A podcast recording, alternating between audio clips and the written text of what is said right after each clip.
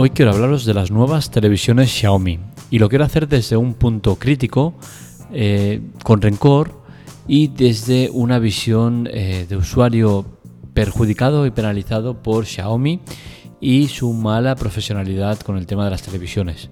Creo que no se merecen que se le haga buena promoción a las nuevas televisiones, pese a que en el cómputo general hay que reconocer que son muy buenas, muy interesantes, pero paso a paso. Veréis cómo eh, mi argumento se sostiene por una serie de cosas que han pasado. Lo analizamos en la Teclatec, un podcast grabado en directo, sin cortes ni censura. Empezamos.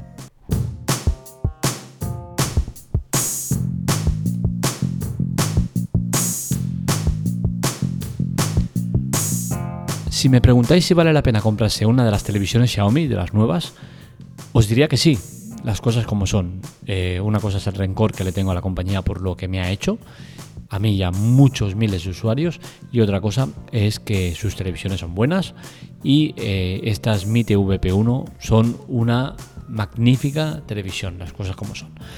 Pero hay mucho más allá que contar, que decir si es buena o mala, y hoy vamos a intentar hablar de ello. Hablar de las características de la televisión, compararlas con las anteriores que habían, si vale la pena tener eh, una P1 viniendo de una 4S y una serie de cosas que seguro que os pueden interesar. Primero de todo decir que mi rencor está justificado en que Xiaomi, cuando lanzó sus televisiones, las Mi TV 4S, yo fui uno de los que la compró, fui uno de los que confió en ellos y tengo que reconocer que el tiro me ha salido por la culata. Creo que Xiaomi nos ha tratado fatal.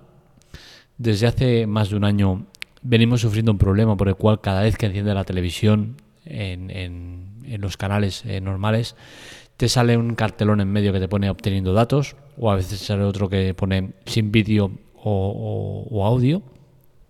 Ese cartel nos desaparece. La única manera de que desaparezca es cambiar a, a V1, a V2 y volver. Y es un problema que introdujeron ellos con la actualización. Es un problema que a ellos les consta que existe, pero no solucionan. Entonces, no puedo recomendar un producto de una compañía que es capaz de tenernos más de un año con un problema grave sin solucionar. No da soporte, no le interesa solucionarlo, pero sí que le interesa sacar un modelo nuevo de televisiones y vender de nuevo. No creo que se merezcan que nadie compre sus televisiones. Lamentablemente, nadie se va a acordar de este tema y posiblemente será un éxito de ventas y todo el mundo la, comprará, la comprará a mansalva.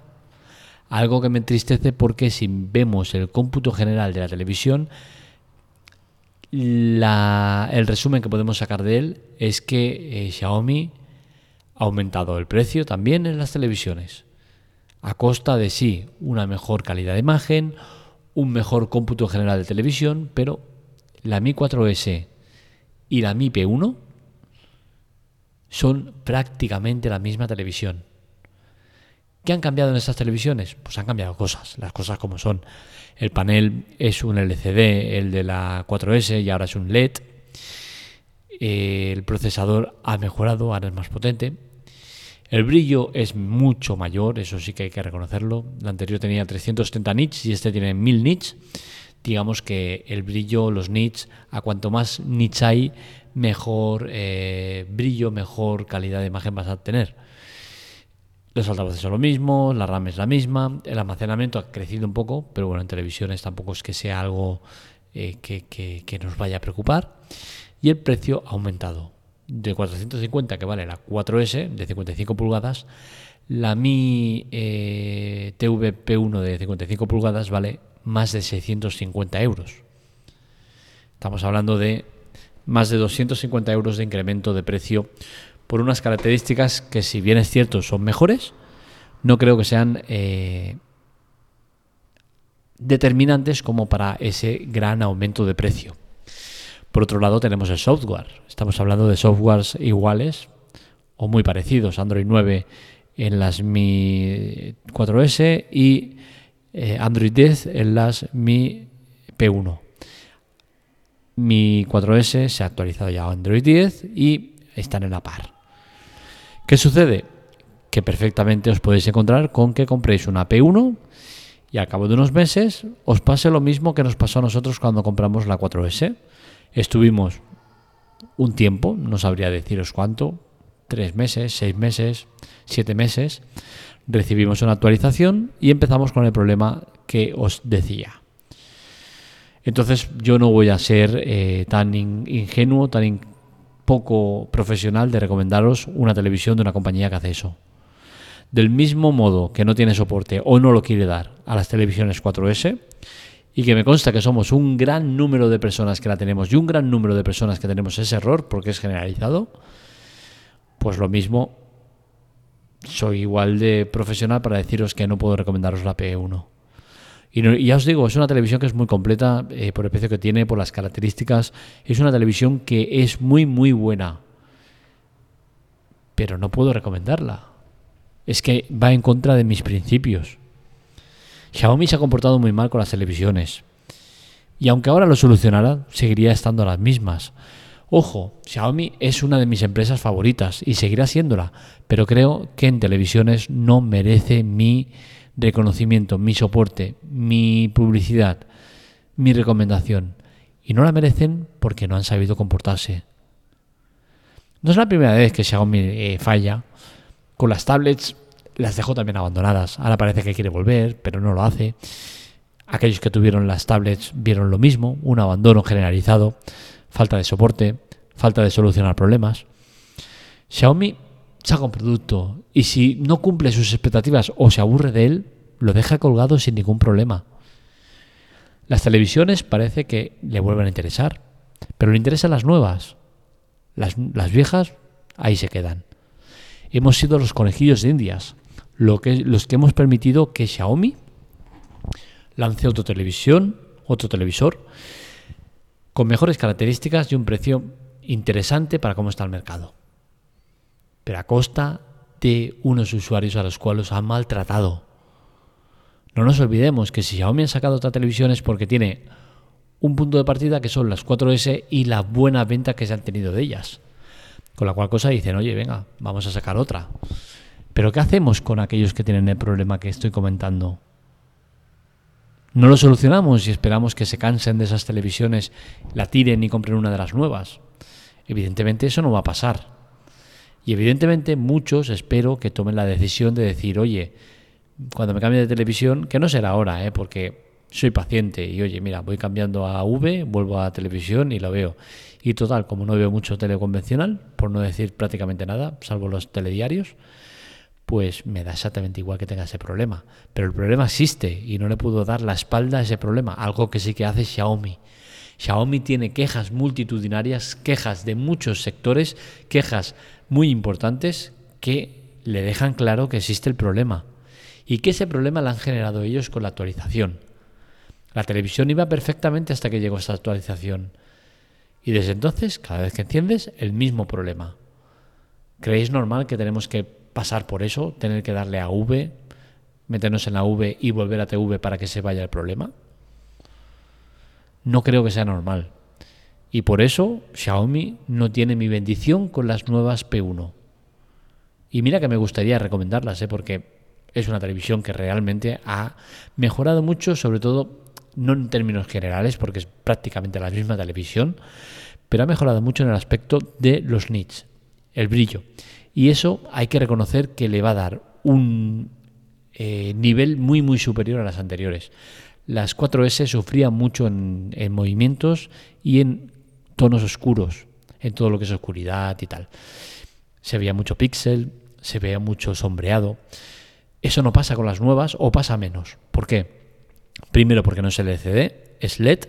Y segundo porque tiene 1000 nits, mientras que el anterior tenía 330 nits. Es más del triple y eso le otorga un eh, nivel muy muy superior.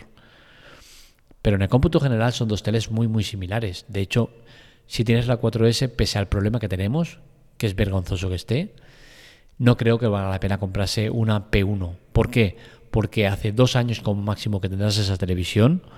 Creo que no es un ciclo suficientemente amplio para decir, oye, cambiamos de televisión. Y creo que hay que darle mucho más tiempo para hacer un cambio. El mando también ha mejorado bastante. Y es cierto, ha mejorado bastante. Pero claro, ¿por qué no explicamos las cosas como son? Ha mejorado bastante teniendo en cuenta que veníamos de una mierda de mando, de un mando lamentable, de un mando donde eh, incomprensiblemente no existía el botón de mute, algo que en una televisión creo que es vital. No existía el botón de subir y bajar programas, algo que nos hace eh, que hacer zapping sea una auténtica locura.